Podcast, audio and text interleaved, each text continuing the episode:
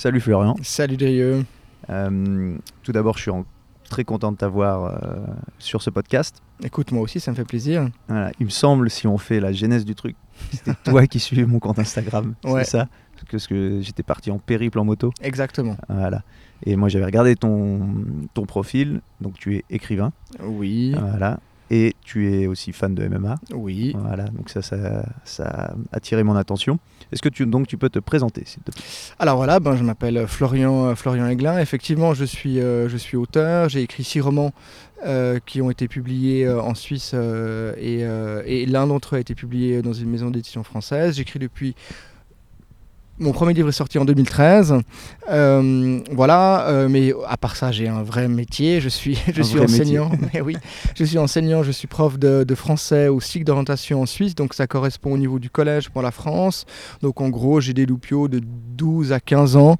Euh, voilà, donc ça c'est ma zone d'âge. Et puis voilà, ben, sinon effectivement les à côté, je suis un fan de sport de combat, j'ai fait du judo, je fais du judo, j'ai fait du judo. J'ai commencé à, à 8 ans, Euh, je suis euh, ceinture noire, j'ai fait le paroxysme de ma, de, ma, de ma passion pour le judo, ça a été un an au Japon au siècle dernier. Il faut, il faut bien le reconnaître, c'était au XXe siècle.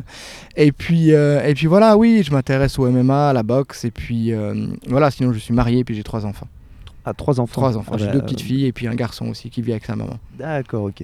Euh, donc, bah, ça tombe bien encore que tu parlais de le, du Japon, Oui. parce que je voulais revenir sur ce voyage. Donc, tu pars à, à quel âge tu pars au Japon? Euh, je suis pas parti très, très tôt. hein. Je suis parti à 23 ans. J'ai- Ouais, ça. J'ai passé, j'ai fêté mes 24 ans. Je suis parti à 23 ans là-bas. J'ai fait mes 20, voilà, j'ai passé un an, un an et quelques mois là-bas.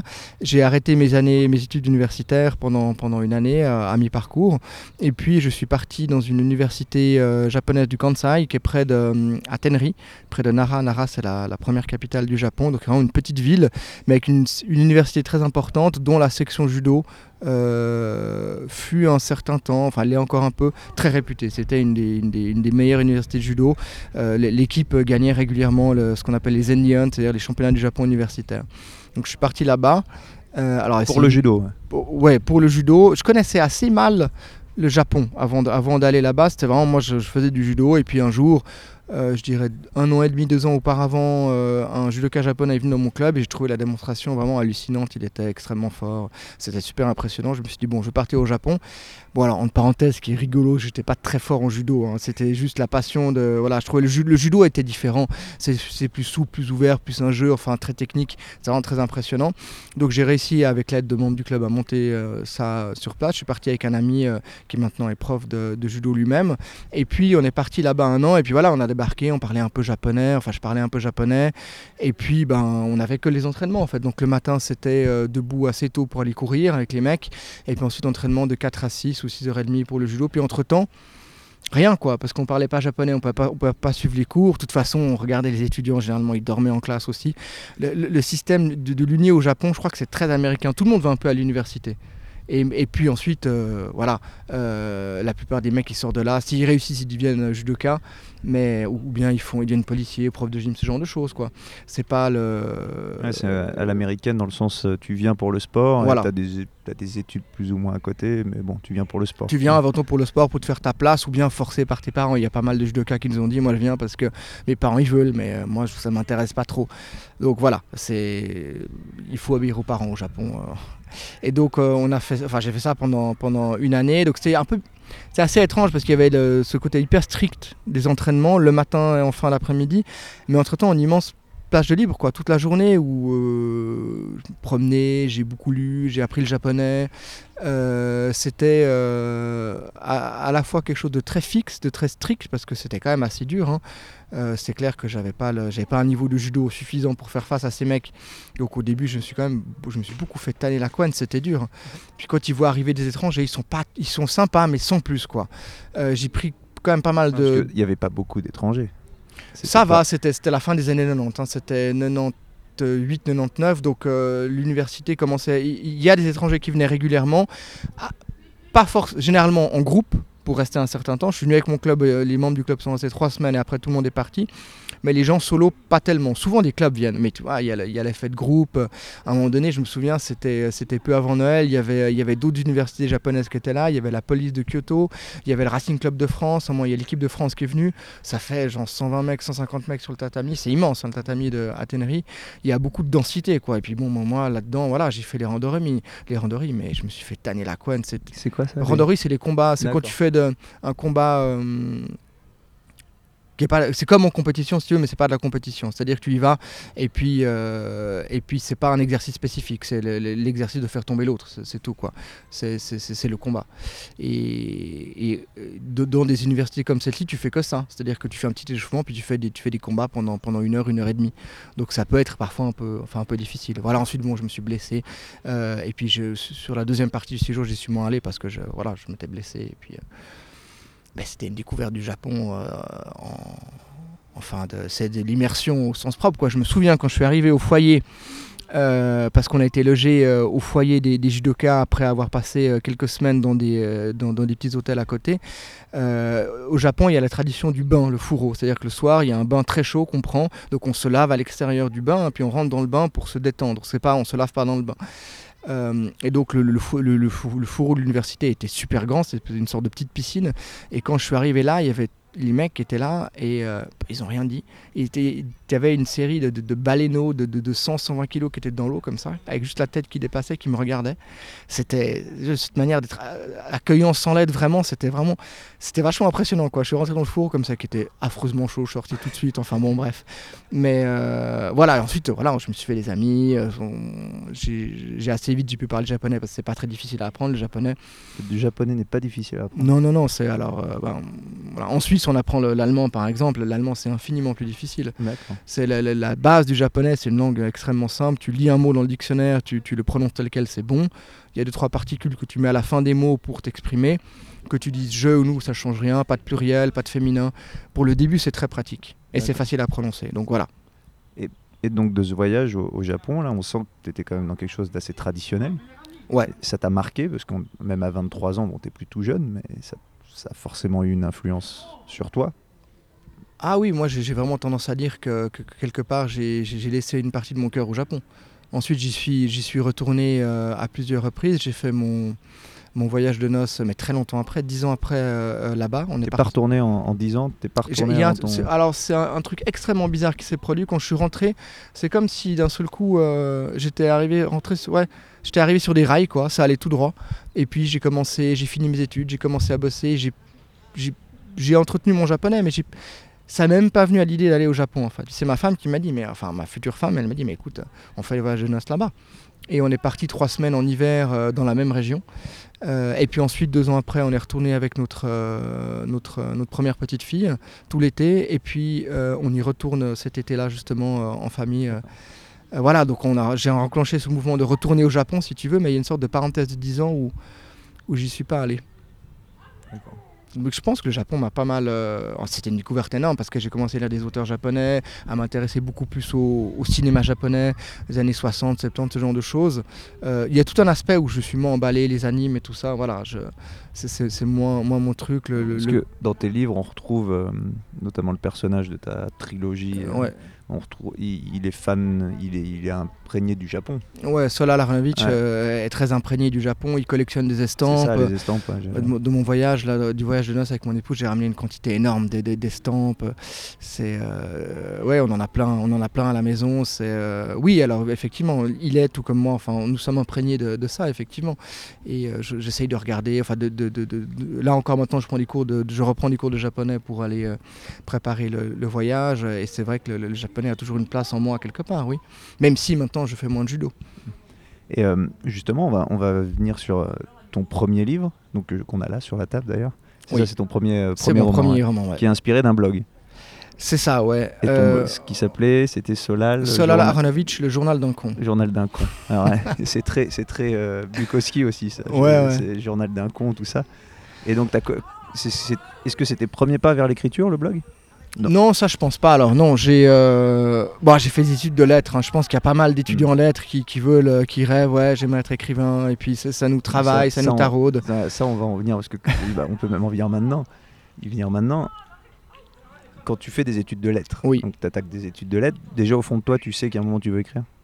Je crois pas. Moi, j'ai fait une annonce publique. Je me souviens, c'était en deuxième année du, lycée où on avait une remplaçante que, pour à tort ou à raison, je trouvais nulle, sans doute à, raison.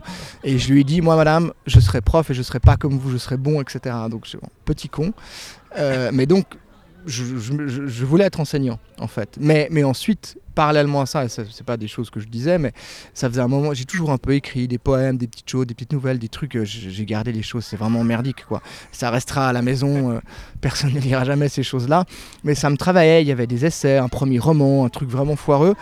Et puis ensuite, en rentrant du Japon, euh, j'ai commencé à travailler. Et puis, euh, passé 25 ans, j'ai une phase quand même de, de solitude pas terrible, enfin bref.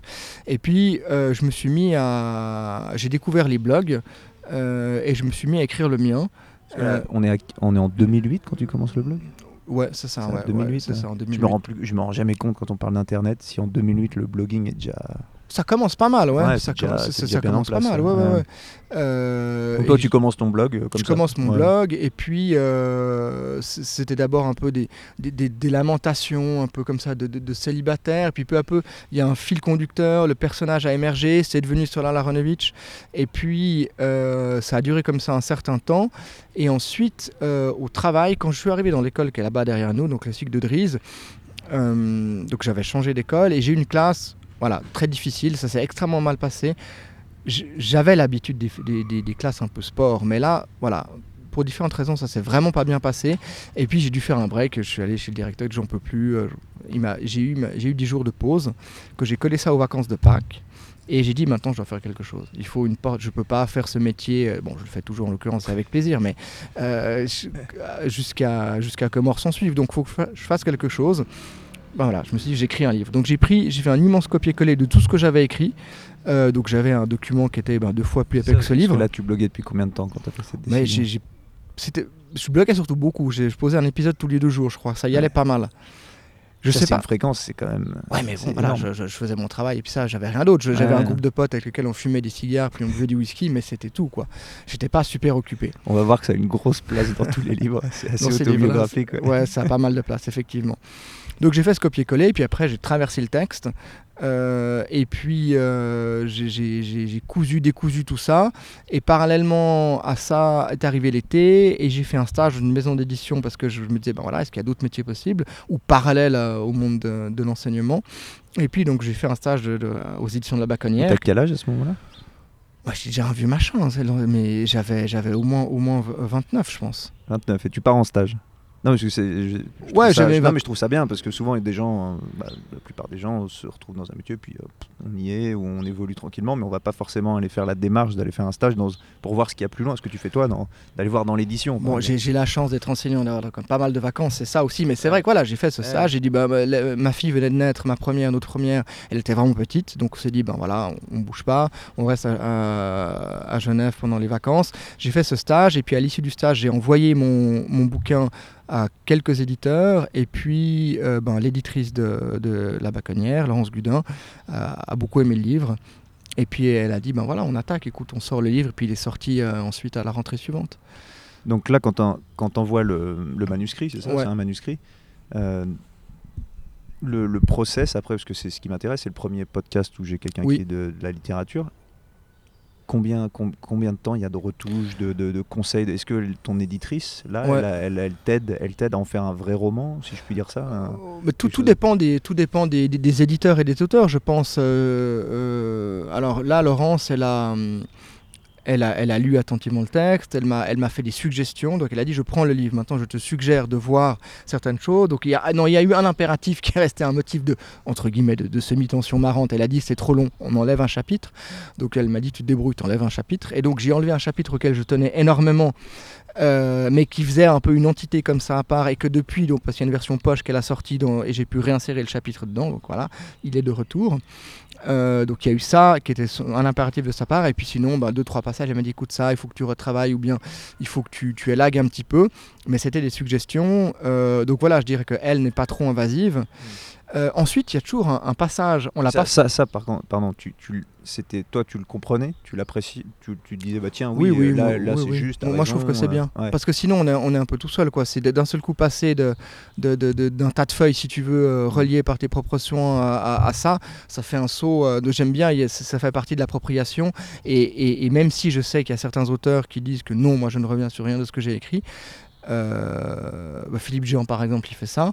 Euh, moi, j'ai toujours trouvé que c'était bien de revenir sur ce qu'on avait écrit. Faut avoir faut vraiment avoir parce que comme tu dis, t'es seul. Tu le montres, tu le montres à qui ce manuscrit à part Est-ce que tu Est-ce que tu le montres à des gens avant de J'ai montré à des gens. Moi, je l'ai infligé à, à, à, à, 4 ou 5 personnes. Quelqu'un, une personne, m'a fait une remarque très très constructive pour le début du livre, pour un peu euh, remanier la scène d'entrée pour en faire un truc un peu plus marquant. Mais euh, non, il y a peu de gens qui, qui, l'ont lu. Mes parents l'ont lu, je crois, mais d'abord, ils n'ont rien dit. C'était un peu sous le coup, comme ça. Dire, ah bon, c'est ça qu'il écrit, mon fils. Et puis ensuite, ça va. pour ceux qui connaissent pas l'écriture de, de, Florian, c'est quand même assez euh, comment dire c'est ça sort du lot on va dire, pour dire ça mais oui. Et donc faire non mais faire lire ça à ses parents oui je comprends que ça j'avais j'avais écouté justement un podcast avec un écrivain qui disait que c'est des fois c'est un peu embêtant de faire lire un manuscrit à ses proches parce qu'ils vont te dire euh, non, c'est pas terrible, ou pour, pour te dire que non, t'es pas une vedette, ou alors ils vont te dire ah oui, c'est bien, alors qu'en fait non, parce qu'ils veulent pas te froisser et que c'est très dur pour une personne. je pense qu'il faut pas le faire. Ouais, Donc toi, tu. moi, je, maintenant, j'inflige à mon épouse des passages que je lui lis. Euh, mais sinon, je ne le fais plus. Je donne directement. Maintenant, j'ai un agent, je donne directement à l'agent ou à l'éditeur. Ben, j'ai pas envie, d'embêter les gens parce que qu'est-ce qu'ils pourraient bien dire euh, Franchement. c'est pas des, en plus, c'est pas des professionnels de, du, Non, et puis, et puis quelque part, ça m'est égal en fait. Mm. Maintenant, je voir j'ai besoin d'un regard professionnel sur le livre, voir comment ça, comment ça marche, comment ça fonctionne. Ensuite, le reste, euh, mm. ça, ça, a moins d'importance. Et donc, ce que je voulais dire, c'est qu'il y a une phase qui est importante qu'on n'a pas faite pour ce livre, mais qu'on a faite pour les autres. C'est la phase du correcteur. Et ça, pour un, pour un écrivain, c'est pas toujours évident. évident parce qu'il y a un mec qu'est-ce qu'il corrige Il corrige le, livre, comment c'est écrit. C'est sur le plan de la grammaire, de, de, de, de, la syntaxe et tout. Et là, et là la, la, la, mon éditrice avait engagé un notaire. Et là, pour le deuxième volume, mais il, on s'est, il fait bon, asseyez-vous. On s'est assis, ça a pris mes deux heures et demie. Il m'a dit, il y a ça, ça, ça, ça va pas. Il fait des commentaires sur tout toutes les tournures, et puis ben faut discuter. Sur la syntaxe, sur tout. mais tout, absolument. Alors, euh, il y a des coquilles, mais il y, a des, erreurs de, de, subjonctif imparfait, et puis ensuite, ben, la syntaxe, est-ce que ça, c'est vraiment ça que tu voulais dire? Enfin, ça a été... Euh, ça, il l'a pas fait au premier? Ça n'a pas été fait au premier Non, elle l'a pas fait parce que ça, coûte vachement cher. Et puis, on, elle y avait pas, elle s'était dit c'était bon, que c'était bon, euh, que j'avais lu, qu'elle avait relu, mais en fait, euh, ensuite, elle a, elle a, engagé cette personne pour tous ses livres. Et elle s'est rendue compte qu'en fait, enfin, elle, le savait, mais simplement, il, faut, il, faut, le payer le mec aussi, c'est pas donné. Mais ça vaut la peine parce que Oh, le nôtre est super drôle, quoi. Il fait plein de gags aussi. Quand je relis son, sa correction, il fait des suggestions, alors bon, et puis il fait des commentaires. Une fois, il m'a suggéré un truc que j'ai intégré dans le livre, d'ailleurs. Donc voilà, mais c'est aussi un processus qui est. Donc, t'es es écrivain, mais quand t'écris un bouquin, tu fais des erreurs, tu fais des fautes. Alors ça, tu fais des, ouais, j'en fais. Ah oui oui, j'en fais pas énormément. Je pense sincèrement que j'en fais pas beaucoup, mais j'en fais. Et c'est vrai que ça m'a rendu plus. Euh, je pense qu'à la, base, j'étais un prof assez sévère, en particulier sur toutes ces questions liées à, l'expression euh, écrite, mais je le suis moins depuis. Parce que je me suis rendu compte que, voilà, c'est que moi, j'en laisse. Euh, j'ai beau relire et même maintenant j'ai des outils professionnels. Enfin, j'ai un, relecteur, c'est pas celui de l'ordi, j'en ai acheté un et tout ça. Il, y a des trucs qui passent, il y a rien à faire quoi. Il y a rien à faire. Donc je me dis voilà, bon, je suis un peu moins intransigeant là-dessus euh, dans, mon, métier. Et donc sur premier livre, donc tu le tu trouves une maison d'édition. Oui.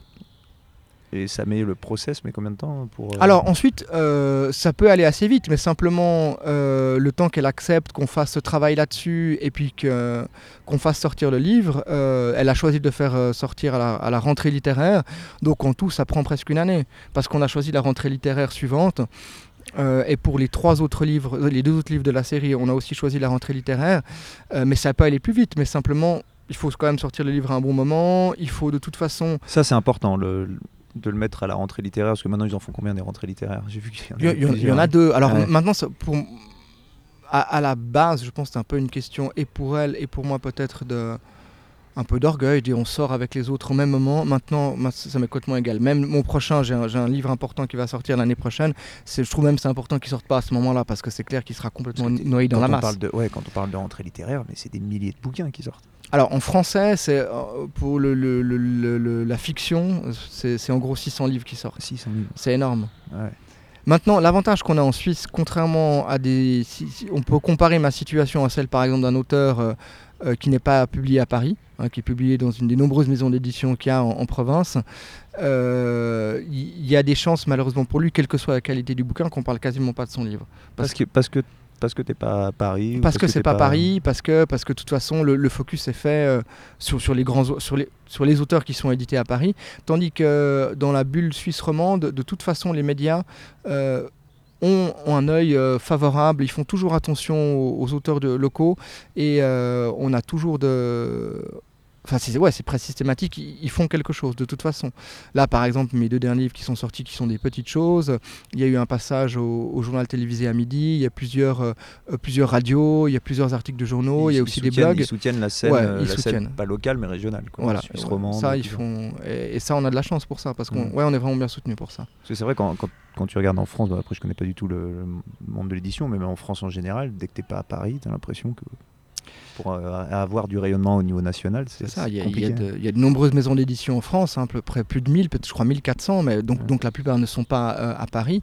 Et je me souviens, il y a, il y a deux ou trois ans, il y a, il y a un mec qui était sélectionné pour le prix Renaudot et il disait Mais c'est fou, quoi, je suis, je au Renaudot, mais personne n'a parlé de mon livre. Je suis dans la sélection. Parce qu'il n'était pas à Paris. Je sais pas pourquoi, mais il disait Mais c'est fou, faites un article sur moi. Enfin, mon, livre est dans la sélection d'un des prix les plus prestigieux de France et il n'y a pas eu de papier dessus. Alors après, il y a eu. Mais si tu veux, c'est pas le nombre de médias. Il y en a beaucoup, bien sûr, mais par rapport au nombre de bouquins, il y a 600 bouquins qui arrivent sur la table. Et ensuite, les journalistes un peu en vue, qu'est-ce que tu veux qu'ils fassent? Ils vont pas s'enfiler 600 bouquins, c'est pas possible. pas possible. Donc ils vont forcément euh, soit marcher au coup de cœur, soit parler des auteurs qui sont connus. Et c'est là, on va, vu qu'on parle du, de tout ce processus pour l'édition, si on s'arrête là-dessus, donc est-ce que tu penses que le, le réseau, le réseautage, le marketing, le tout ça, ça a son importance dans, dans, l'apparition d'un bouquin. On parle d'une rentrée littéraire, forcément, il y, a, les auteurs connus qu'on va mettre en avant, mais est-ce que tu penses que la part de. Qu'est-ce qui explique qu'un bouquin fonctionne ou fonctionne pas? Est-ce qu'il y a une. C'est pas que l'écriture, on peut pas dire non, ça. Non, c'est un immense mystère. Il y, a, il, y a une, part de chance. Ensuite, le réseautage. oui, je, je, pense que ça peut aider, en particulier euh, si, euh, euh, pour l'univers des blogs, euh, ou, qui est super actif. Et il y a plein de gens qui font des choses qui ont des blogs qui sont très suivis soit sur Instagram et sur Facebook et ensuite ben, sur la page blog en, tant que telle. Ça je pense que c'est très suivi. Mais si on veut taper dans les, journalistes qui sont, connus et avoir les, grands médias classiques c'est super difficile. Une fois j'ai vu une photo de, de Big BD chez lui euh, euh, mais je pense qu'il a une tonne de livres dans son salon. Ces gens sont ultra sollicités euh, donc ensuite, rien n'empêche qu'une fois il y, a un coup de cœur, par exemple, bah, le grand succès littéraire, euh, enfin l'immense succès littéraire de, de l'auteur suisse euh, Joël Dicker, par exemple, ça c'est un gars qui, d'un seul coup passe vraiment de, ben, de l'ombre à la lumière, mais, mais, mais vraiment presque sur, en l'espace d'une saison. Il, quoi. il a fait un podcast avec Génération Do It Yourself. Ouais. Je t'invite à écouter. C'est donc oui, il est de Genève d'ailleurs. Ouais. Et euh, ouais, en fait, il, explique que ce bouquin-là, il l'écrit quand il s'en fout. En fait, il fait plus, il le fait mhm. plus pour être euh, connu ou publié, tout ça. Il dit, je le fais parce que voilà, je le fais pour moi. Et au final, c'est son bouquin qui, qui explose. Comme tu dis, là, on parle de millions d'exemplaires, c'est ça? Ouais, ouais, avec les traductions et tout. Voilà, il, il, il, cherche même pas ce succès en fait. en ne le cherchant pas, qui, ça lui tombe un peu dessus. Et, comme, pourquoi? Bah là, il y, y, y, a des bonnes fées, enfin en l'occurrence un, un bon, euh, un bon magicien. Il y a, Pivot a parlé de son livre et ça, c'est un effet euh, euh, énorme, je pense. Puis vous dit ouais, le livre est bien, ça, je pense que ça aide. Ensuite, voilà, il y, a les qualités intrinsèques du livre. il, a su trouver son public. Il y a la personne de Joël Dicker qui fait que ben, il est agréable. C'est pas quelqu'un de de, méprisant ou jugeant comme peuvent l'être parfois certains auteurs un peu un peu distants il comme est jeune il est jeune pour un parce que il, est jeune ouais, je regardais des choses sur toi alors excuse-moi mais c'est un jeune écrivain, quand tu parlais de ton dernier bouquin qui est sorti, tu as plus de 40 ans, moi ça m'a paru fou de, tu vois, qu'on dise jeune écrivain. Pour moi, tu es jeune dans la vingtaine, tu vois, moi je suis plus jeune, j'ai 30 ans, et là on parle de jeune écrivain encore à 40 ans. Et quand ce, ce Joël Dicker, il a quoi 30 ans Il a la trentaine, je pense. c'est ça. Plus, Donc il a écrivain, mais ça, ça, ça, ça me paraissait fou qu'on dise d'un, tu vois, de. Oui, alors moi je me considère pas comme jeune, hein, mais c'est vrai Ah qu'on on a quand tendance on à. parle de toi, il y a un jeune écrivain. ça Ouais, mais peu- chez les peut-être les, les- les auteurs arrivent à maturation assez tard, peut-être. Mais c'est vrai que dans le dans le petit euh, bassin des auteurs de la région, euh, euh, il y a un peu de tout, quoi. Il y, a- y y des gens plus jeunes que moi, donc euh, je note, je sais pas. Enfin bon, bref, Mm. c'est à cause de ma coiffure, je sais pas pourquoi. Tu fais jeune. peut-être. Euh, donc ouais, il y, a- beaucoup de choses qui peuvent rentrer. On sait pas. En fait, parce que ça, on sait pas qu'est-ce qui fait le succès d'un livre. C'est un peu. Bon, il y, a- il y a ses qualités. Oui, il y a de sûr. nombreux auteurs qui sont, qui sont connus euh, ou très connus à raison parce qu'ils écrivent vraiment des, des- des très bons livres. Ça, c'est sûr. Euh, ensuite, il y a, il y a d'autres auteurs qui écrivent des, des livres de merde, mais qui sont connus aussi, mais parce que Ce que j'allais il y a une recette qui fonctionne bien Ouais. et, euh, et, et les gens aiment. Enfin, je, je, non, je devrais pas dire ça parce que c'est méprisant. Des livres qui fonctionnent bien et, et- et que, que, à tort ou raison, on considère que c'est pas de la littérature, mais qui C'est pas de la grande littérature. Non, parce que ça se lit bien. Ça se mais lit ça se lit, Voilà. c'est, ça change les idées, ça emmène ailleurs, c'est pas sombre. C'est vrai que c'est vrai qu'il y a ça aussi. Je comprends. Alors vraiment, quand on me dit Florian, j'ai lu 3-4 pages de ton livre, j'ai laissé tomber, je comprends.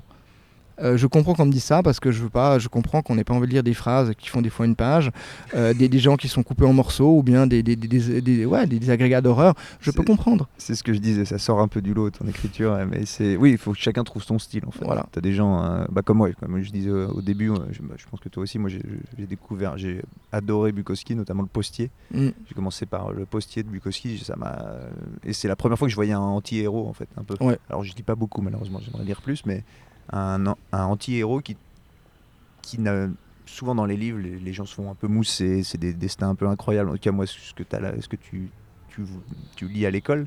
Et là, c'était la première fois que je tombais sur un bouquin où le mec, en fait, il est là, il se lève le matin, il est pas bien, il va vomir, il, fait des trucs. C'est un, oui, un vrai anti-héros. Et c'est ce que je retrouve d'ailleurs dans ta lecture. Et je trouve ça, pour moi, je trouve ça vraiment intéressant. Je m'y retrouve plus dans une lecture comme ça, même si toi, ça part un peu, euh, comme tu disais, ça coupe un peu des, des gens en morceaux. Mais oui, il faut, faut tous les styles. Et, euh, donc, l'édition. Donc après, ton bouquin sort. Ouais. Donc là, qu'est-ce que tu, ton bouquin sort à la rentrée littéraire. Ouais. Donc il sort francophone, donc il sort. euh, Alors, il, il sort, il sort surtout en Suisse, mais il est distribué aussi en France. Euh, et puis, il y a, il y, a, il y, a un- il y a un bon. Alors, on appelle ça un, un succès critique, c'est-à-dire qu'il y a un bon. Les, les- les- les, euh, les journalistes aiment beaucoup. Euh, les ventes, c'est nul, mais les journalistes aiment beaucoup. Euh, Il y a beaucoup de papiers super positifs. euh, et ça, ça m'a fait très plaisir. Enfin, je m'étais pas rendu compte, en fait. J'avais pas angoissé pour ça. Euh, mais avec le recul, je me rends compte que j'ai eu beaucoup de chance parce qu'il y a eu beaucoup de choses positives qui ont été dites sur le livre. Ensuite, voilà, j'avais fantasmé de, de- de- vendre suffisamment pour pouvoir enseigner moins. C'est absolument pas du tout possible euh, parce, que, parce que pour différentes raisons, enfin, que, c'est les choses que je viens de dire. Euh, c'est quand même un univers dans lequel euh, c'est difficile de, rentre- de- de rentrer. Mais maintenant, il y a un certain nombre de gens qui me suivent depuis le début, qui aiment beaucoup, qui sont super fans. Une fois à une lecture, il y a, y a un lecteur qui est venu, qui m'a offert une bouteille de whisky et des cigares. Il y a des gens qui aiment beaucoup et qui sont super fans, et ça, ça me touche beaucoup. C'est vraiment très, très agréable.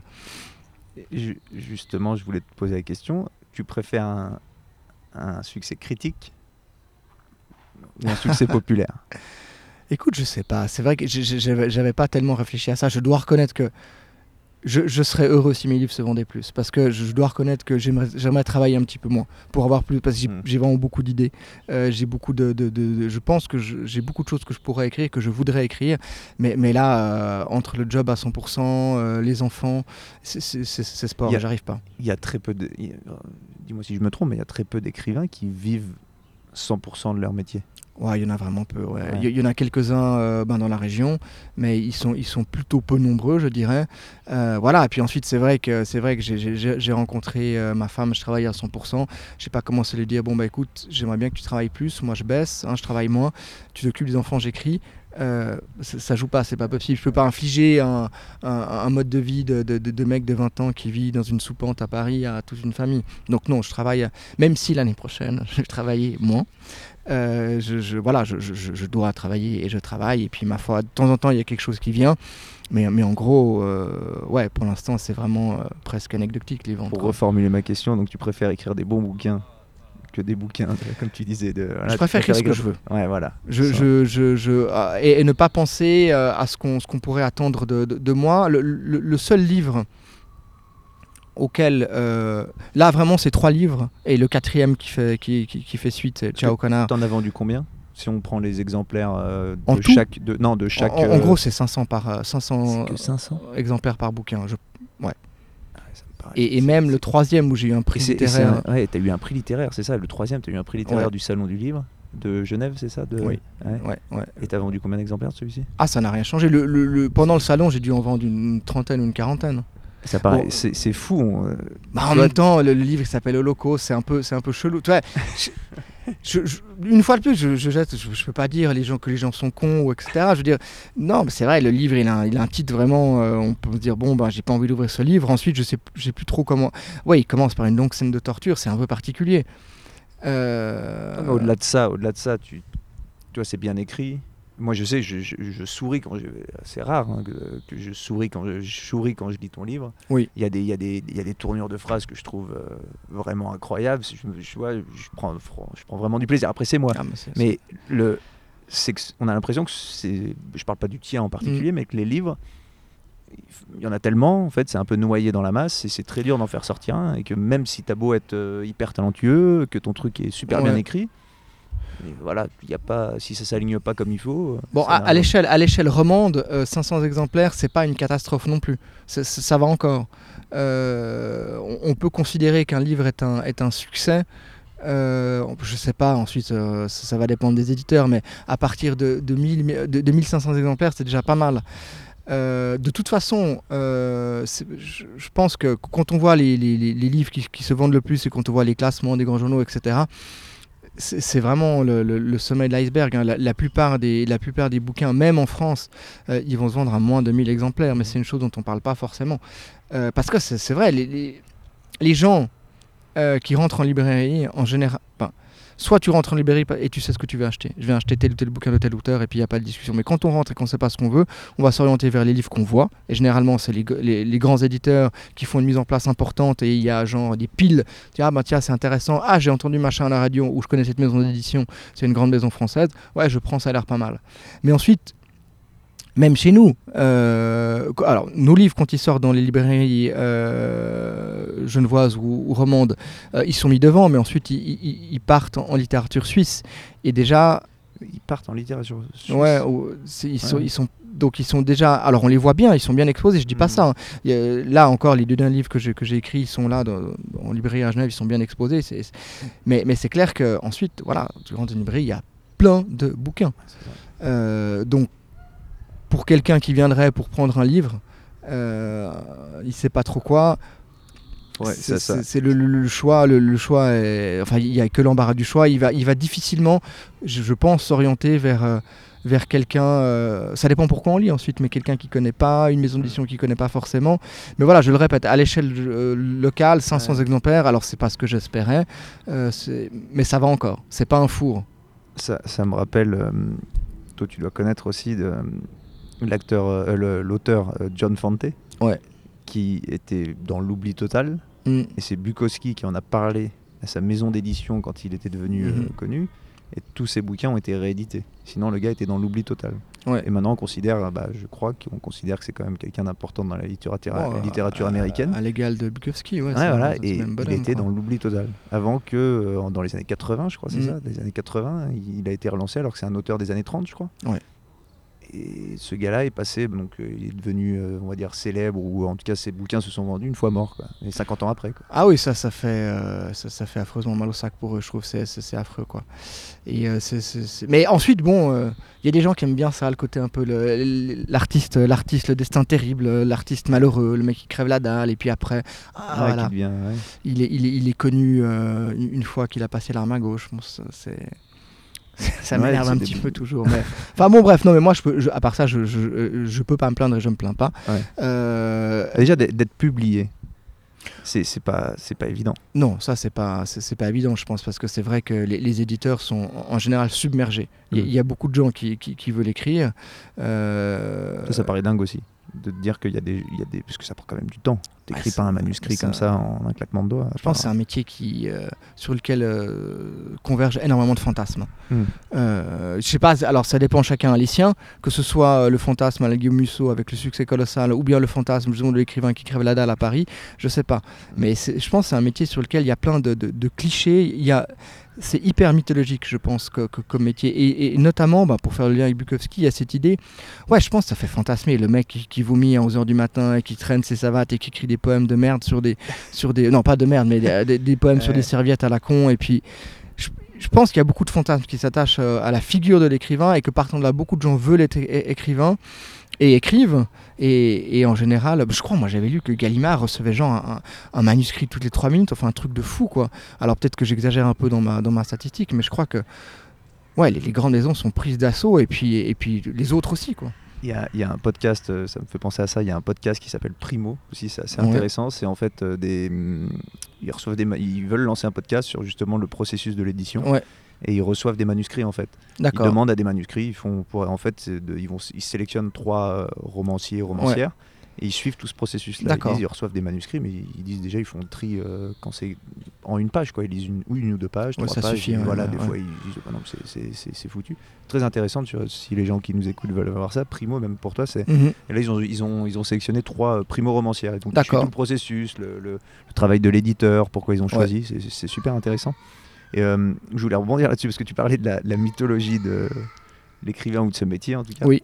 Et il me semble que je suis tombé sur un truc et ça- ça- ça- de, sur Californication de Hank Moody. Ah ouais, Tu oui. vois le truc Non, Oui. mais tu vois, tu- Parce que ça, c'est du Bukowski, mais en beau gosse. Parce qu'à la base, Oui. Bukowski est vilain comme un pou, faut le savoir. Il a été connu vieux. Oui, il est vraiment très vilain. Ouais, ouais. parce qu'il a eu des problèmes d'acné, Ouais, euh, ouais. une maladie, pas, pas juste, euh, pas juste à coup de biactol. Quoi. Il était vraiment. euh, et il a été connu à 50 ans à peu près, euh, donc il a rattrapé, on va dire, son retard.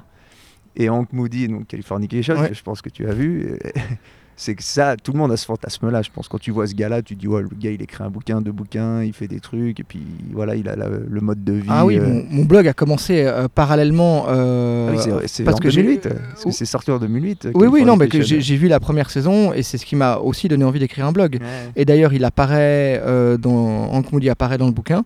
Il apparaît dans le bouquin Il apparaît, ouais, ouais, il- il- en, tant, en tant que tel. Enfin, il arrive. Le Il vrai est- Hank Moody ou le. Oui, oui, Tu, l'appelles il- Hank Moody, quoi. Je sais plus. Je pense que je l'appelle Hank Moody. moi, Il, suis- apparaît euh, moitié, là, comme personnage. Ouais. Ouais, Ah, Solal le fait une- dedans. Ouais, il fait une fête d'anniversaire et il est invité. Et puis, euh, le, dans Ciao euh, Connard, Ciao, mon Connard. quatrième livre, euh, je lui fais une dédicace en fait à Hank Moody et j'ai mis, sauf erreur, Parce qu'on a, on a le bouquin. on- euh, voilà, ouais, ce petit livre douteux, douteux est dédié à celui qui, à son insu, a permis que tout commença, cet alter ego en pensée Hank Moody. Sans son exemple californien et déglingué, mon blog n'aurait jamais vu le jour. Donc voilà, oui. Ouais, donc, ouais, Euh, une vraie, euh, vraie inspiration aussi, ça. Oui, alors parce qu'ensuite lui, ben voilà, il cumule les avantages. Quoi. Il y a le côté la déglingue euh, et puis en même temps un succès euh, colossal. Quoi. Mais bon, il est quand même assez malheureux. hein. Sur le fond, il veut pas le reconnaître. Je, je le vois pas Ouais, il très est paumé, heureux. ouais. Il Il est est, paumé. il Il est paumé. il est paumé. Ouais. Mais voilà, oui. Alors euh, c'est clair que voilà, tout ça pour dire que c'est, je pense que la mythologie de l'écrivain fait beaucoup rêver, qui fait que les gens écrivent et que effectivement pour les éditeurs, ils ont pas mal de, de, de tri à faire. Et effectivement, en général, lire la première, la dernière page, ça fait déjà un premier tri. Et donc, pour en revenir, si on toujours dans ce processus d'édition, Oui. ton bouquin sort, entrée littéraire, Oui. t'en vends des exemplaires, peu importe le nombre. Tu fais une tournée, une sorte de tournée de. T'as une tournée de promotion un peu? Alors, euh, oui, dans des, dans des, dans des librairies, euh, des, des- séances de dédica- dédicaces, mais disons, c'est au mieux, c'est affreux, quoi. C'est, je veux dire, t'es, t'es tout seul à, à une petite table, les gens viennent, ils regardent, mhm, voilà, bonne chance, puis voilà. Et puis en gros, il y, a y tes parents qui viennent acheter une cinquième série de livres pour la xème fois. Non, j'exagère à peine, mais bon, c'est pas que quand t'es pas connu, faire une tournée, tournée dans, dans les, dans les librairies, euh, c'est, toujours un moment assez, assez humiliant.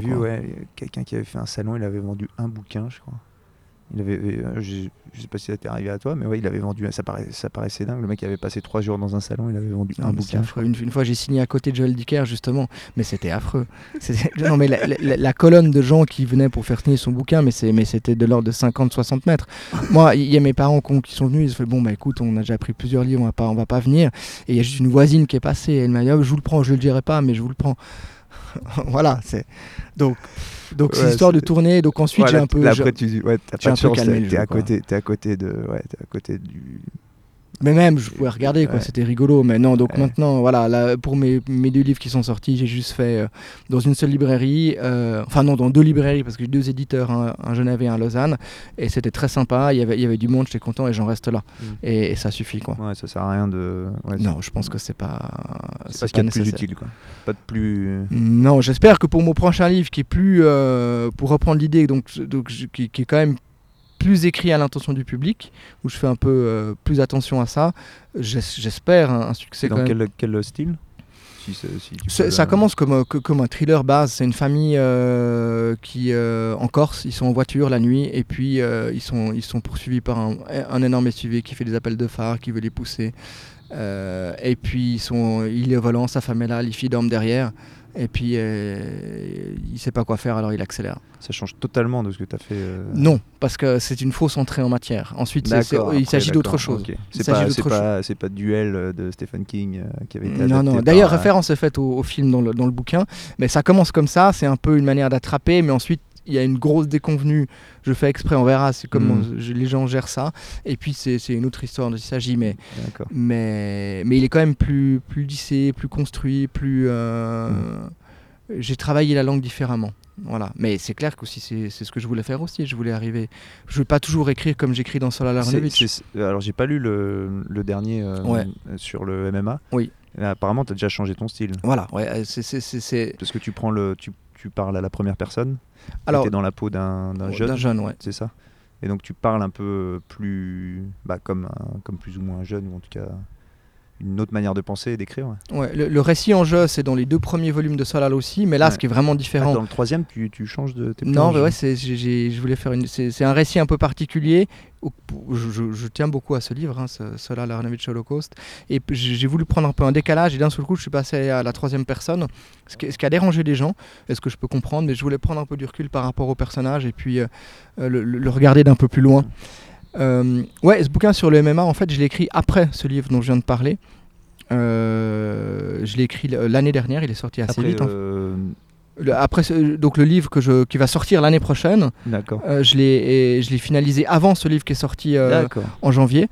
Euh, parce que c'était assez long, le processus éditorial a été assez long, il y a eu beaucoup de travail Parce que ce- celui que tu as sorti, c'est quoi déjà le nom euh, en pleine lumière. Ouais, en pleine lumière, il est plus court. Oh, c'est c'est vraiment, hein. euh, les Américains appellent ça une, short story, c'est vraiment Ouais, une grosse nouvelle de, d'accord. de Ok. 75 pages. C'est une collection d'un éditeur lausannois qui, qui fait des textes sur le sport. D'accord. Donc il y, a- il y a une charte, hein, on fait un bouquin de 70 pages, 75 pages, enfin le code c'est vrai, il faut faire 75 000 signes, plutôt un récit noir sur le sport. Voilà. Et donc c'est un texte que j'écris assez, vite, mais euh, stylistiquement euh, il, est, proche de ce livre qui sortira l'année prochaine. Euh, ouais, le MMA, je voulais un truc un peu, un texte qui ait de l'impact, euh, qui aille vite. Et puis bah, au niveau du, vocabulaire, oui, ben, bah, j'utilise ce que j'entends un peu tous les jours à l'école. Et, puis, et puis voilà, ouais, pour être, c'est une manière d'être un peu proche de ce, garçon de 16 ans. C'est- là, c'est toujours. C'est assez drôle de. Parce que pareil, on a toujours cette image de l'écrivain. Et donc toi, tu es, sous ceinture noire de judo. Oui. Et tu es fan de, bah, fan de MMA. Tu as découvert le MMA il y a 5-6 ans. Mm. Et depuis, donc tu suis. Tu, parce que Ouais. tu- on en parlait encore euh, tout à l'heure en off. Que, euh, tu regardais, as regardé le dernier combat de MMA, donc Ouais. de- du UFC. Ouais. Et euh, ça paraît, c'est un peu à l'opposé dans les, dans les préjugés qu'on a d'un écrivain, d'un homme de lettres, on va dire. Mais je sais pas, Je je crois que les, les- les- les- en tout cas chez les, ch- il y a pas mal d'écrivains qui sont qui, qui sont qui suivent pas, je pense qu'ils suivent pas mal la boxe en tout cas. Il y a cette tradition des auteurs américains qui suivent Mm. la boxe, hein, Norman Mailer, il y en a d'autres. Il y a des grands livres euh, de, de- sur la boxe euh, chez, chez les Américains. Et je pense que les, les- on se fait peut-être, euh, mais je pense à tort une image de, de l'écrivain comme étant quelqu'un qui quelque part un peu distant comme ça, qui, qui aime pas forcément, les, qui s'intéresse pas aux choses du corps ou au sport, mais je, je crois qu'il y en a pas mal. euh, J'ai des collègues. Alors c'est vrai que le MMA, ça met un peu les gens, ils se méfient un peu. Ouais, Il- c'est nouveau, c'est nouveau aussi. Donc, euh, t'as- puis t'as moins ce côté noblard qu'à la boxe peut-être. c'est ce ça. Ouais, c'est nouveau. historique Bon, ça a quand même, ça a quand même drames. 25 ans, mais mais effectivement, oui, c'est- pas mal déprécié. C'est vrai qu'on me regarde un peu de travers. En tout cas, à l'école, parler de MMA, à part avec un collègue en particulier, c'est impossible. Mm. Donc, C'est grâce à ce collègue que j'ai, qui s'appelle Olivier. C'est euh, souvent, c'est souvent dû à l'ignorance du sport. Parce que Oui, quand tu connais le sport, il y y y a du respect, mais. de- de- Oui, pas, et puis c'est pas si violent, c'est pas si Ouais, dangereux. règles, c'est- euh. moins- euh, et souvent les gens parlent de ce qu'ils voient des coups de genoux, des choses Mhm. comme ça, mais tu as, moins de traumatisme à la tête qu'à la boxe par exemple. Oui. Parce que tu as des clés de bras, tu as des soumissions et notamment quelque chose que les gens ne savent pas forcément, c'est que au MMA, si tu es KO, donc même pas KO, mais euh, tu es, sonné, si l'arbitre estime que tu es trop sonné et que tu as subi un choc trop grand, tu pas 10 secondes pour Non, te remettre. non. Il arrête le combat. Alors qu'à la boxe, tu peux tomber 10 secondes, tu te relèves et tu peux te re- rebattre. Et tu peux faire ça 5, 6, 7 fois dans, dans un, dans un combat. tu vois. Ça, c'est. non, je- Ah oui, non, mais c'est vrai, je pense le- qu'on on manque de recul par rapport à ça, mais je, je pense que les KO euh, en boxe sont euh, infiniment plus, plus traumatisants que les KO euh, au MMA. Euh, parce qu'effectivement, euh, suivant la manière dont l'autre est touché, l'arbitre peut arrêter le, le Mm. combat Mm. assez tôt. D'ailleurs, des fois, il y, a- il y a des protestations. Mais il vaut mieux ça que le contraire, je, je pense. Et tu, tu vas réécrire des choses comme ça sur le sport ou sur le. Oui, oui, ça j'ai beaucoup aimé faire ça. Donc j'ai, j'aimerais écrire sur le judo, j'aime- j'aimerais écrire sur la boxe.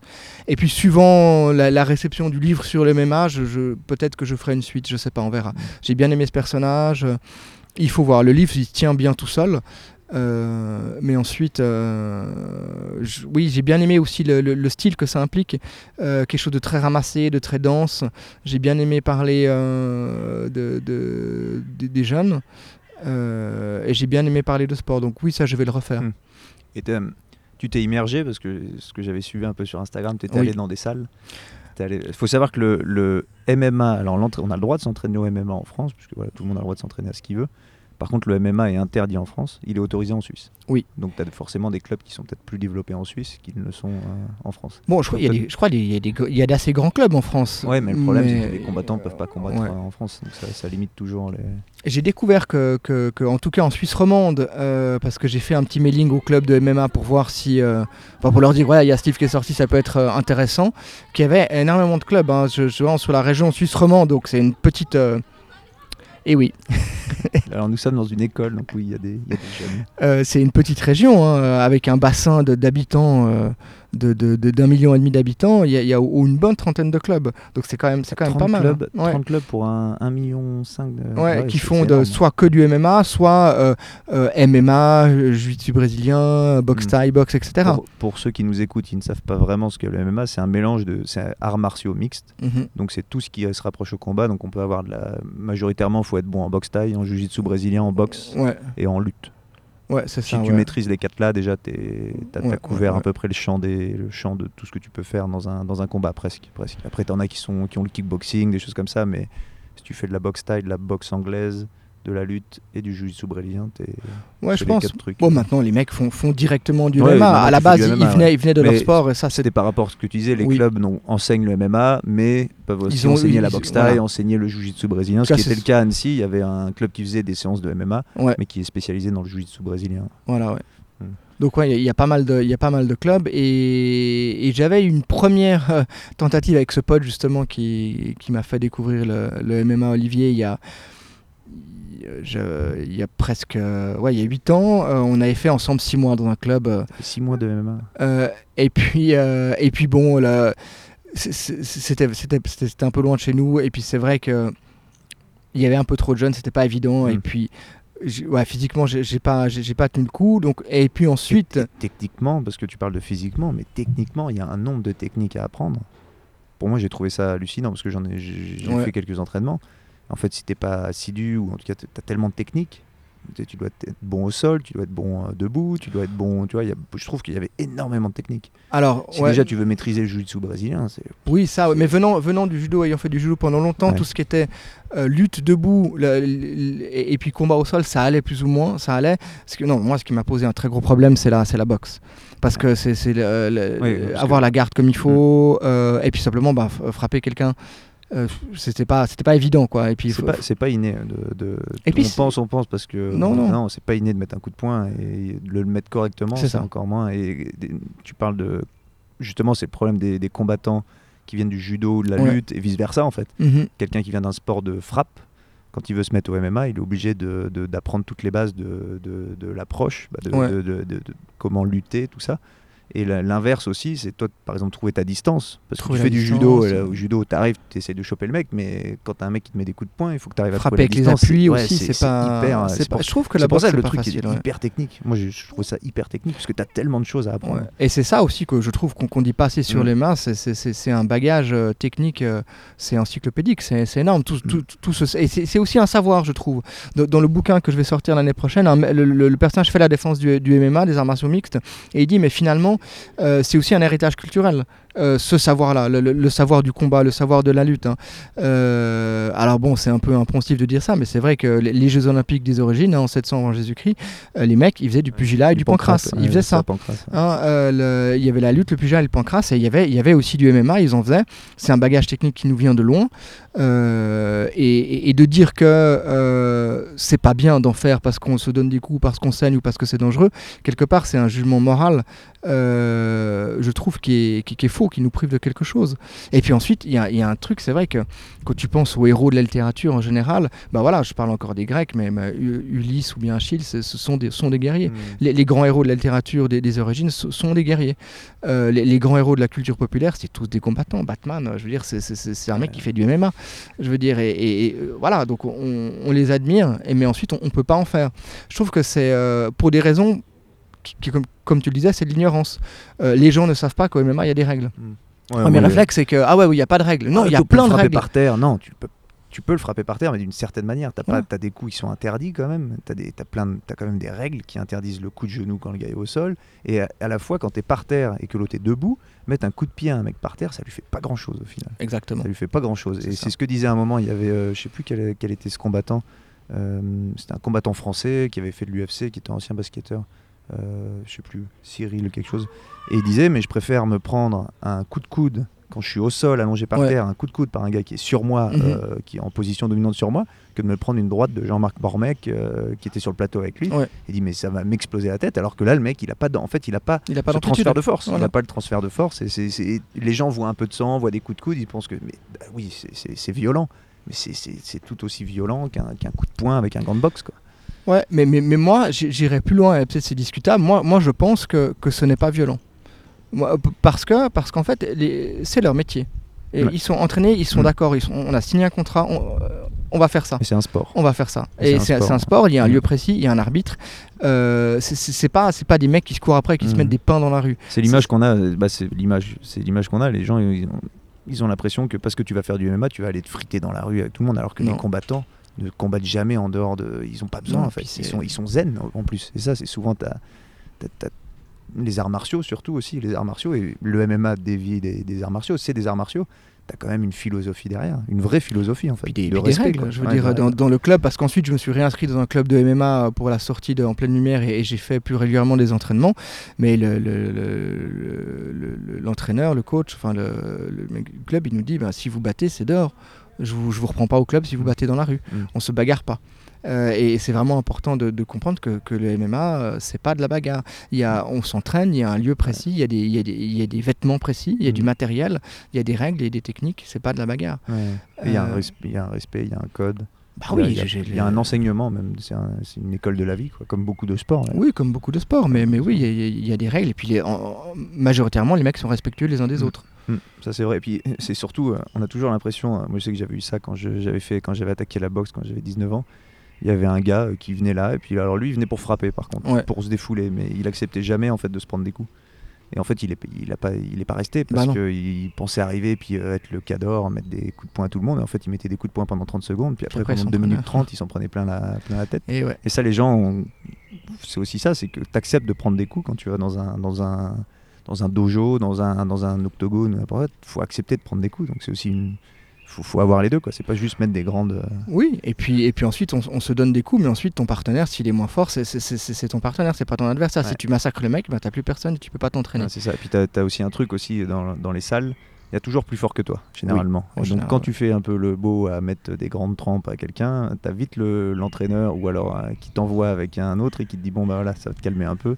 Et donc Ouais. tu as, aussi ça, c'est c'est très. euh, T'as pas le droit, tu peux pas, tu peux pas fanfaronner en fait. Bon, moi, ça risque pas, tout le monde est plus fort que moi, donc il n'y a pas tellement de danger. Je fais pas trop le malin, puis surtout à mon âge, là, 44 ans, euh, dès que je me. Ah, ça doit être dur, Les mecs de, moi, de- je de- vois, de 20 ans, ouais. c'est- dur. Ouais, quoi. ouais.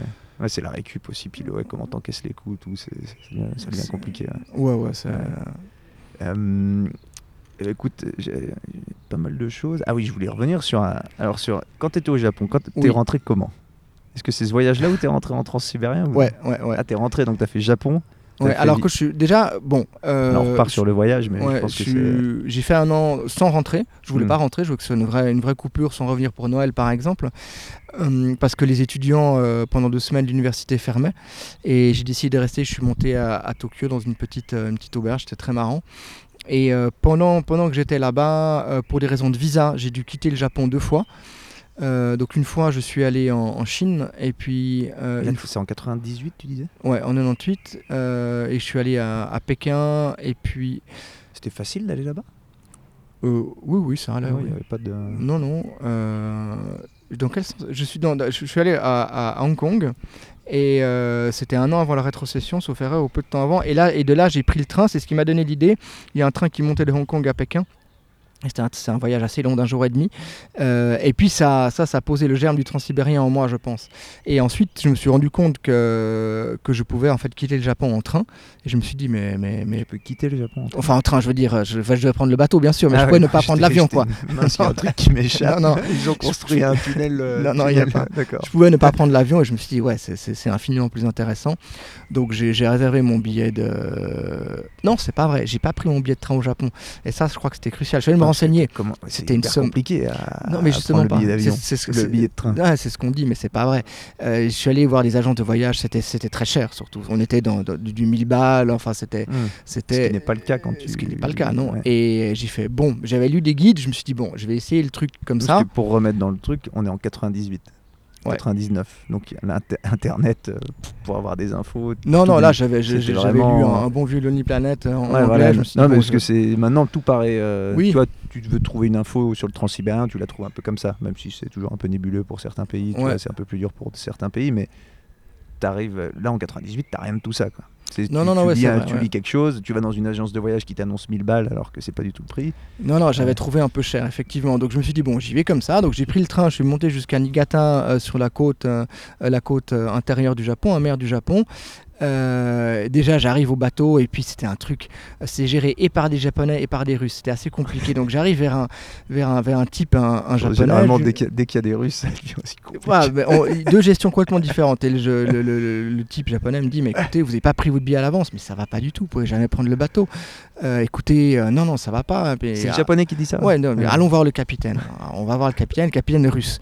Puis il dit Il n'y a pas de billet, le monsieur. Ben, il faut qu'il en prenne un. Voilà, donc je prends, je prends le billet. Euh, et sur le bateau, c'était une ambiance hyper bizarre. Il y avait. Il y avait plein de mecs, euh, on savait pas s'ils travaillaient pour le bateau ou c'était des touristes. Il y avait plein de voitures sur le bateau et des Russes qui ramenaient des, vo- des voitures chez eux. Et j'étais dans, dans, dans la même, euh, pour parler voyage, j'étais dans la même cabine que Case et Tanya, qui étaient des Anglais, qui avaient quitté l'Angleterre 14 ans auparavant et qui n'étaient jamais rentrés chez eux depuis. Ils avaient fait deux fois le tour de la Terre en moto. Ouais, zoom, zoom, zoom, comme ça.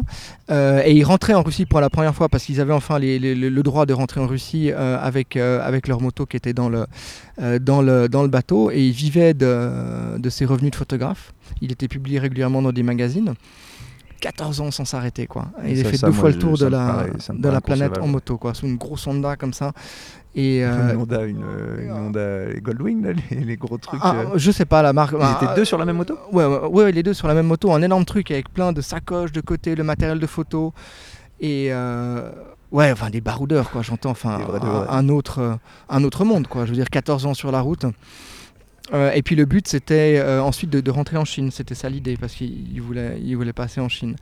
Et euh, donc on arrive ensuite à Vladivostok, une arrivée Voilà, assez donc là, pour ceux En- qui ne en- situent pas, c'est l'est, euh, Voilà, l'est, l'est total de, de la Russie. tout au bout de la Russie, euh, tout en bas. C'est à la Corée du Nord à côté. Voilà. Et puis, euh, c'est une arrivée assez marrante. Il y avait des bateaux de guerre comme ça dans, le port. Et Ça, je regrette de ne pas être resté quelques jours.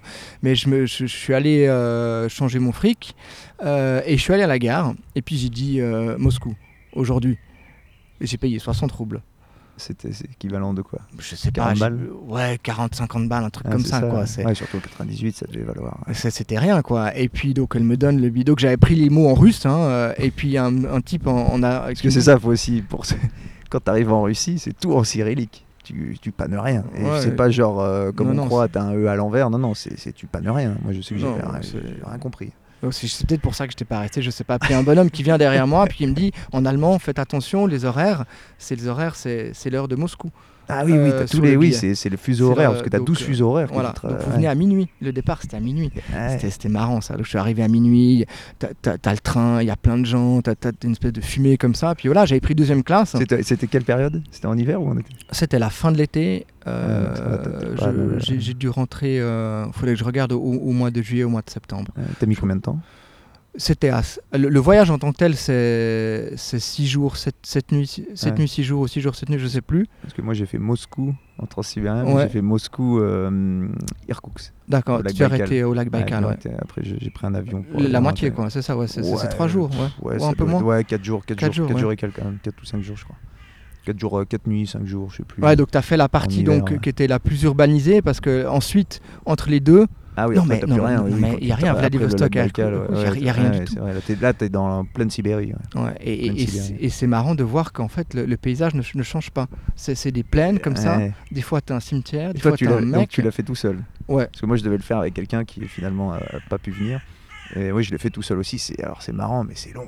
C'est quand même Ouais, c'est marrant. J'aime bien lire, mais puis ensuite, j'ai plus ou moins sympathisé avec les gens. J'étais en deuxième classe, donc, mais j'étais un peu l'extraterrestre. quoi. Mais Ah, moi, tu, tu- pareil. Bah, tu y viens que des Russes. T'es suisse que des Russes. Pourquoi tu prends pas l'avion Ouais, bah, ouais, c'est pas. Bah, moi, ils m'ont pas trop posé de questions. Mais c'est marrant. Après, tu vas boire de la vodka dans le wagon, au restaurant, tout.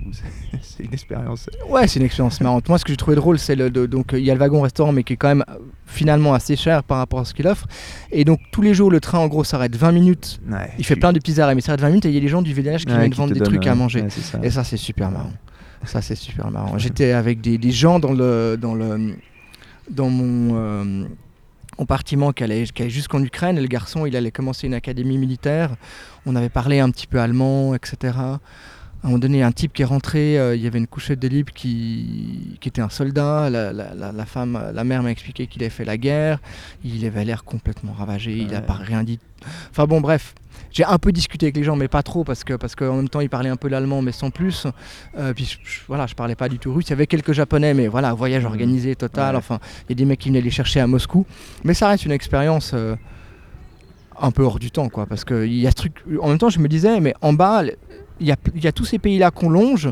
Mais en fait, là, on est tout du long en Russie avec ce Mhm. paysage qui ne change quasiment pas. Ouais, C'était assez une fou, semaine, quoi. Une semaine de train. quoi. Une semaine de train. Ouais, ouais. Sans t'arrêter en plus, ça s'arrête jamais. Ça non, s'arrête j'ai 20 minutes, voilà, 20 j'ai minutes, choisi de 40 pas m'arrêter. J'aurais pu bah, descendre lac Baïkal, rester un peu un moment. Et puis non, j'ai fait direct jusqu'à Moscou. Je suis resté ensuite euh, 10 jours, je pense, à fait Moscou. combien? T'as fait 10 000 bornes? Ouais, je crois que c'est ça. hein. Ouais, c'est un énorme trajet, quoi. Et juste pour préciser, quand j'ai contacté euh, Florian, donc j'avais un peu regardé ce qu'il avait fait, je lui ai dit euh, bah, j'aimerais bien faire un podcast, j'aimerais bien t'inviter. Il me fait oh, je, je fais pas grand chose, je suis prof, puis j'écris j'écris des bouquins sur mon temps libre, et puis j'avais déjà lu qu'il avait pris le transsibérien, qu'il il avait passé un an au Japon. Il me disait ouais, j'avais pas grand chose à dire, donc c'est- assez. euh, les gens.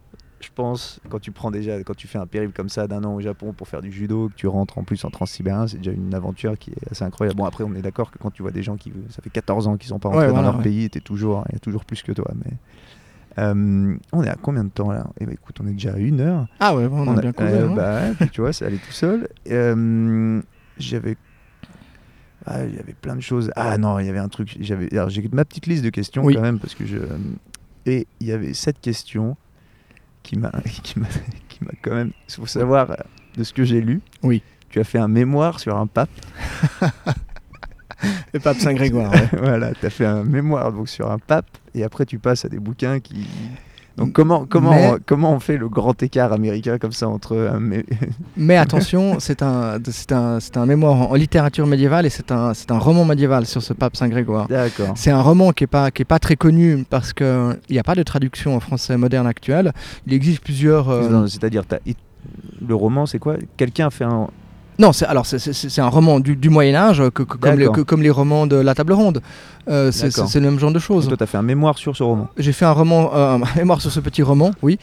Euh, c'est un texte assez court, hein, c'est pas aussi, aussi conséquent que les. Il est en ben, quelle que- langue? Alors, il existe en, en plusieurs dialectes justement du, du français médiéval, si tu veux. D'accord. Euh, mais mais c'est un texte qui reste, euh, maintenant ça date un petit peu, mais assez facile, sauf erreur, à survoler euh, sans, le, sans le traduire. Parce que c'est pas euh, c'est pas un dialecte trop compliqué. Euh, mais il n'a a, pas de traduction en français moderne. Mais c'est une histoire de chevalerie en fait. Euh, c'est l'histoire d'un gamin qui est, qui est- qui est abandonné, euh, qui est jeté à la mer, qui est récupéré, élevé par un pêcheur, qui ensuite euh, Ça, c'est revient. l'histoire du pape. Voilà, et qui pousse sa mère par inadvertance, euh, comme, comme l'histoire de Deep, comme pas mal d'histoires. C'est un, vieux motif remis au goût du jour, enfin au goût du jour de l'époque, et qui pour expier, bref, ses fautes, va, va finalement à Rome et devient pape. Ok. C'est- c'est- Moi, j'ai vu que tu avais fait un, dans, dans ce que j'ai lu que tu avais fait un mémoire sur un pape. Dit, Alors oui, ça s'appelle Ouais. c'est- la vie du pape Saint Grégoire, effectivement, mais ensuite c'est- un roman de chevalerie. D'accord. A- sympa quoi je et, je, je le compare à d'autres textes que entre guillemets j'avais appelé ça les best-sellers du Moyen Âge le conte du Graal ce genre de choses Hmm, pour voir quelles sont les, les répétitions au niveau des thèmes Ok. Parce que je me- quand j'avais lu ça, je me suis dit, tiens, c'est quand même. Quand, quand tu connais un peu ce que tu écris. une dernière chose, parce qu'après, on va quand même, on va quand même finir. à- ah, mince, qu'est-ce que je voulais dire? Eh ben, Je sais plus. Ah oui, c'est ça. Ton rythme maintenant. Ouais Parce que, donc, t'es es père, oui t'es marié. Oui. T'as un travail, oui voilà. un vrai travail. un comme vrai tu travail disais. exactement Et j'ai lu un peu dans, dans les interviews que tu avais faites. euh, comment tu t'organises maintenant pour, euh, pour être productif, on va dire, au niveau de l'écriture? Parce qu'on a pareil, je pense que peu de gens on, savent comment. je pense que des écrivains, tout le monde a des, Oui. a des styles différents pour écrire, a une manière d'écrire Ouais. différente, bah, de, de- de- une technique en fait. Tu disais que toi c'est fini, t'écris pas la nuit, que t'es- c'est pas ton truc, de toute façon tu peux pas quand t'as une vie, je Non. suppose une vie, voilà. ouais Donc, j'ai- comment tu t'organises maintenant?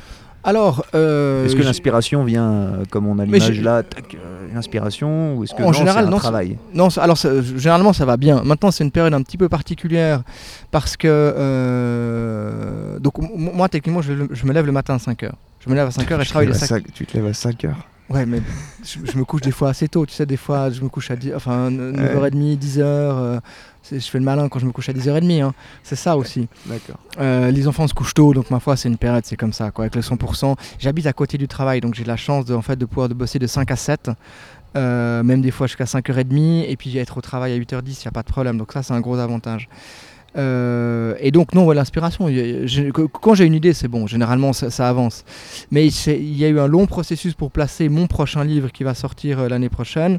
Et en attendant, j'ai commencé plusieurs projets, genre de livres sur le sport. Euh, et puis voilà, j'ai un peu trop écrit pendant un moment, donc là j'ai fait une pause. Je me lève le matin, mais je lis plutôt parce que c'est vrai que du coup j'ai moins le temps de lire, donc euh, je, je- je profite de ce moment de, de grand calme pour pouvoir lire. Et puis je vais, je vais, je vais réenclencher quelque chose, soit cet été, soit, soit à la rentrée. J'ai plusieurs romans qui sont commencés, dont un en particulier que j'aimerais pouvoir. euh, Et tu te, Mener à cales bien. tu te cales des séances d'écriture euh, de une heure, deux heures, ou tu te dis non Voilà, ouais, une, une heure et demie, deux heures le matin, et puis ensuite, suivant comment ça, ça va avec le travail, quand je suis dans un projet, quand j'avance, j'arrive toujours à caser d'autres séances dans la journée. Euh, J'ai des heures creuses au travail, Mm. ou bien je reste un moment à l'école, je bosse encore de... Là, les cours finissent à 4 heures, c'est pratique. Des fois, je travaille encore de 4 à 6. Euh, J'arrive à faire ça quand j'ai besoin de, de bosser intensément. Ensuite, voilà, si, si j'avais toutes mes journées, je ne suis pas sûr que je travaillerais beaucoup plus, je pense. Certains auteurs écrivent, disent-ils, 8 heures par jour. Je sais pas. Et est-ce que tu penses qu'il faut lire beaucoup pour pouvoir écrire? Je pense en tout cas qu'il faut avoir lu. Mm. Qu'il faut avoir lu, qu'il faut avoir une, euh, un solide. euh, faut avoir ingéré pas mal de choses. Mais ensuite, euh, je pense pas qu'il faille écrire en regard de ce qu'on a lu. Euh, mais je pense que, je pense que c'est, c'est- ouais, c'est important euh, pour, euh, pour, pour être dans, le flot de, la littérature. Mais c'est clair qu'ensuite, euh, pour moi en tout cas, l'activité d'écriture est assez dé- déconnectée du reste. Quand j'écris, je je pense pas à la littérature, je pense à écrire. C'est vraiment une activité assez physique, faut se lever le matin, c'est pas facile. En hiver en particulier, voilà, il y a faire le, café, s'installer. et puis ensuite, c'est ouais, une activité assez physique, technique, artisanale. Ouais, Ça te demande de la réflexion, en fait, beaucoup de, de concentration et de. De, de la concentration, mais pas de réflexion. J'ai tendance à dire que je ne réfléchis pas à ce que j'écris. J'écris. Et puis ensuite, je relis, je reviens. C'est très un peu de. Ouais, c'est du travail de potier. De, je, je- je malaxe le truc. Toi, quoi. ton, ta manière d'écrire, c'est tu, tu balances ce qui te. Ouais, j'écris une beaucoup, idée ouais. globale, tu t'écris, Et après, tu relis, tu corriges, t'enlèves. C'est ça, ouais. J'ai pas de, j'ai pas de pas, plan. pas le, c'est pas. Si on prend euh, sur la route de Jack Kerouac, là, il a écrit un manuscrit. Papa, Voilà, ouais. pendant deux semaines, je crois, il a écrit euh, sur la route, euh, genre un flot continu de trucs sur un seul manuscrit, la Ouais, machine à c'est- écrire. C'est pas à ce point-là, mais. Non, non, mais, non, mais apparemment, lui, il a écrit ça comme ça, Oui. comme ça, d'un flot. Ouais, ouais, il y a euh, le manuscrit qui ont servi à la, à la maison du manuscrit à Paris. D'accord. Euh, il, est, il est exposé, ouais. Non, mais oui, alors bah, c'est plutôt du, plutôt du côté du flow, si tu veux, mais ensuite j'ai une idée de scène Pardon, initiale. Bukowski aussi avait écrit comme ça le postier, il l'avait écrit Ouais. en deux semaines. Il faisait des poèmes, tout, et puis son, le gars de la maison- d'édition lui a dit il faut que tu écrives un roman. Et il, est resté deux semaines. Il a écrit son roman autobiographique, euh, Ouais. Le postier, et il avait écrit en deux semaines. Ouais, ça, ça fait, ça fait envie, quoi. Mais j'aimerais bien arriver d'accord. à, à poser. Ouais. Bon, en pleine lumière, j'ai écrit en deux semaines en l'occurrence. Mais c'est beaucoup, tu vois, c'est un tout petit truc, c'est 70 Le pages. postier, je sais plus, c'était très long. Par contre, sur la route, c'est long. C'est long, et puis il parle de, parle de beaucoup de choses. Mais, ouais. Ouais, c'est ça, mais c'est un peu de. de- Donc c'est ça, on est d'accord qu'il y a différentes manières d'écrire. Ah oui, oui, au- Chacun au- son- ch- chacun la sienne. Il y, a les auteurs qui. Ensuite, ça dépend ce qu'on écrit. Quand tu écris un polar, faut quand même un peu y réfléchir à l'avance.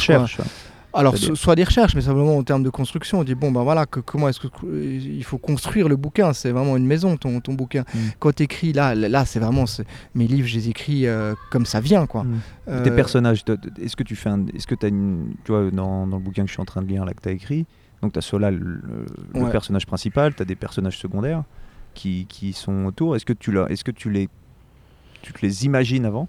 Tu te dis tiens, euh, avant, tu as, un petit, je sais pas, tu t'es dit tiens, bah, le, je sais plus comment s'appelle, un de ses amis. ouais. Tu dis il est comme ça, il est comme ça, il portera un peu tel fringue, il a tel style, euh, il ressemble à, tu vois, il ressemble à, tu te mets un personnage réel pour dire tiens, Mm. quand, quand j'ai à le décrire, je le décris un peu comme ça, quoi. Tu vois. C'est hyper flou pour moi. Alors non, c'est vraiment que, Ouais. que, que des, que des mots. Je pourrais pas mettre une tête à Salah par exemple. Ensuite, Ouais, t'as pas, tu t'es pas dit, tiens, lui, il va ressembler à David Duchovny, par exemple. Tu voilà, pas non, dit, pas euh, du tout. Non, c'est euh, c'est vraiment. euh, c'est- vraiment le, le fonctionnement de la phrase et du texte avant tout.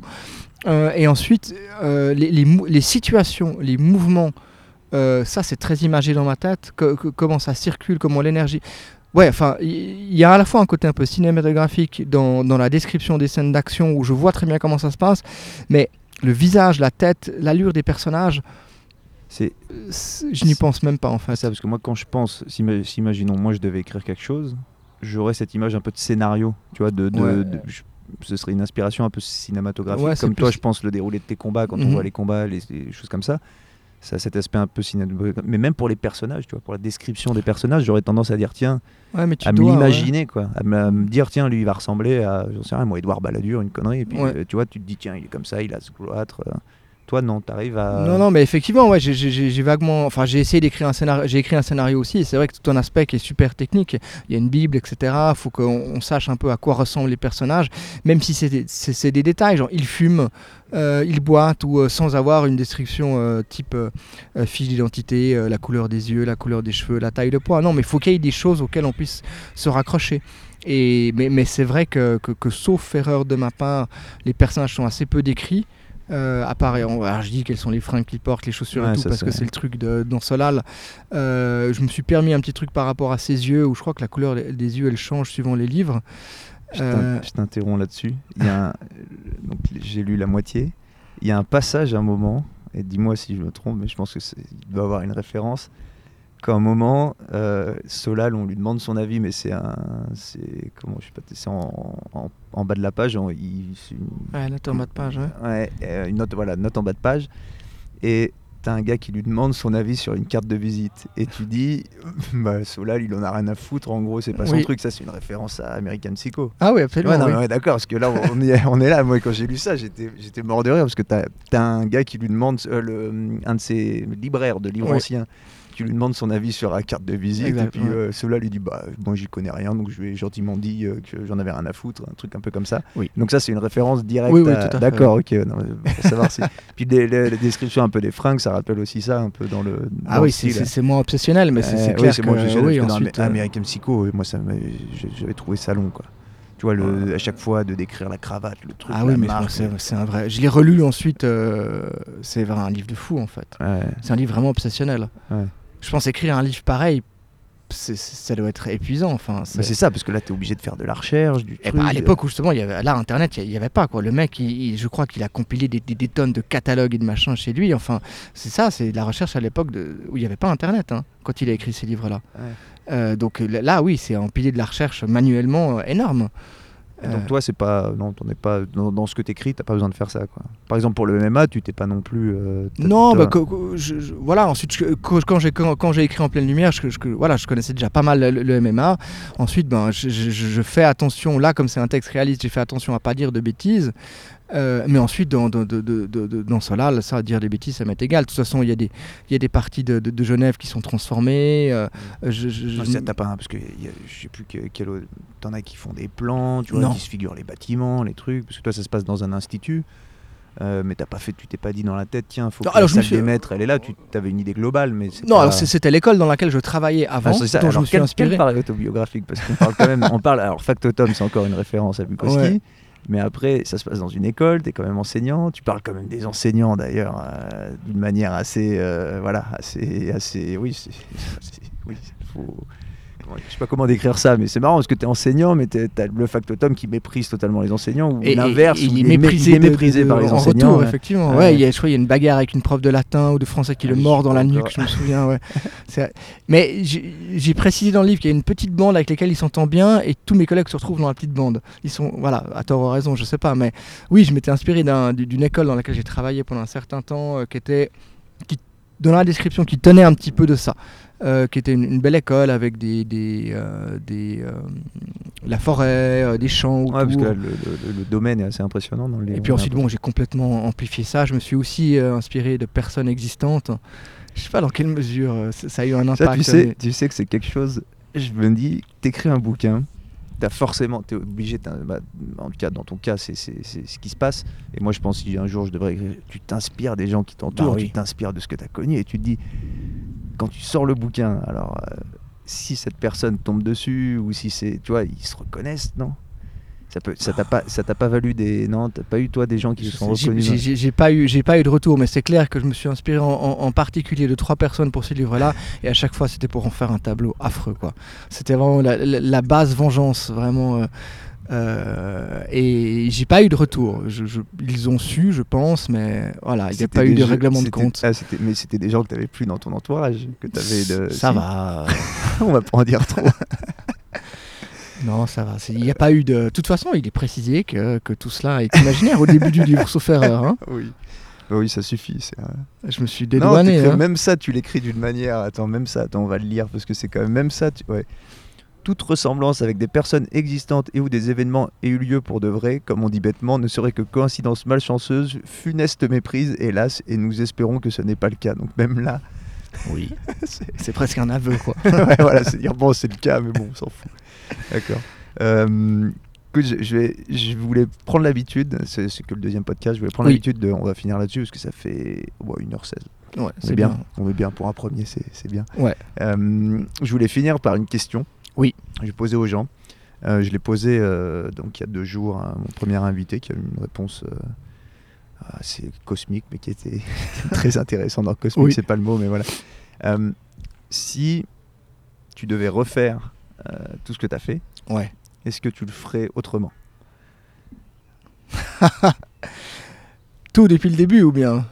Ah, Je te parle pas de tes amourettes de vacances, des choses comme ça, mais de, de- oui, dans la, si, bah si, en fait, si, bah si, ta vie en, tu vois, ta vie en général ou euh, par rapport là, on, on est là parce que tu es aussi écrivain, parce que tout ça, mais est-ce qu'il y a des choses que tu, tu changerais, même au-delà de ce que tu changerais, on ne demande pas de ce que tu veux changer, mais Oui. qu'est-ce que tu, qu'est-ce que ça t'évoque, une question comme ça ou- En Ouais, fait, ta bah, réponse, tout ce que tu veux. Bien de- sûr, je, je, je Comme je t'ai refais- dit, hein, le- la personne d'avant, il a fait une très très bonne réponse. Bon, malheureusement, c'est pas encore diffusé, mais t'es très bonne. En, dit- en voulant ne pas répondre, il a répondu. Quoi. Donc, euh, tu peux Non, mais bon, mais on peut répondre. Moi, moi, moi, je pense que oui, je, je ferai des choses différentes. Ensuite, je pense que je pense que ça ne changerait rien.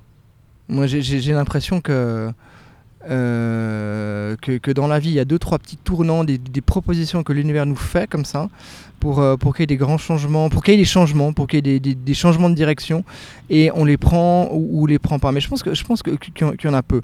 Oui, alors ensuite, je ferai des choses euh, différemment. Je, ferai, je ferai d'autres choses. Euh, notamment, le, le- rapport au Japon serait vraiment di- différent. Je serais, je serais resté plus, je serais retourné. Mais ensuite, je dois reconnaître que il y a deux choses qui sont très importantes dans ma vie maintenant, c'est ma famille et c'est l'écriture. Euh, et l'écriture, euh, j'ai beau ça tourner dans tous les sens, je, n'aurais pas pu faire ça différemment parce que j'ai cherché à écrire depuis le début et puis c'est venu, quand c'est venu, c'était une, une relativement longue maturation. Et au moment où j'ai eu mon deuxième enfant, euh, où j'ai rencontré la, femme qui est la femme de ma vie, ben voilà, l'é- l'écriture est enfin, en- enfin sortie, les choses se sont mises en place. Et c'est pour ça que j'ai tendance à dire que, que même si là, à brûle pour point, je dis oui, je, je- je- je voudrais faire des choses différemment, je pense que ça ne changerait rien. Parce que je pense que, que- que malgré tout, et mais il m'est vraiment rien arrivé de grave, euh, les choses sont pour le mieux. Euh, T'es content, t'es content de d'où t'es maintenant en fait. Oui, je, je- je rêve d'ailleurs, mais simplement, euh, je, je- pense que les choses sont vraiment pour le mieux. Et les choses sont enclenchées euh, ce- ce- comme, elles, comme, elles de- comme elles devaient le faire. Quoi. Pour, pour arriver, euh, ben, c'est deux, deux choses que qui sont très précieuses pour moi dans ma vie maintenant. C'est mon épouse, ma famille et puis, et puis l'écriture. Et, et les choses, ces choses-là, elles vont de pair en fait. Euh, ben, j'ai longtemps été très seul. Et puis ben, de, de- de- de cela, à part le journal d'un con, mais qui était l'embryon de, la suite, rien n'est sorti. quoi. D'accord. Eh ben écoute, merci beaucoup. Bah, merci à toi, hein, c'est Ce une un super plaisir, expérience, ouais. ce Bah ouais. premier podcast. Beaucoup de plaisir. Tant mieux. bah, à bientôt, j'espère. À bientôt, j'espère aussi. Merci.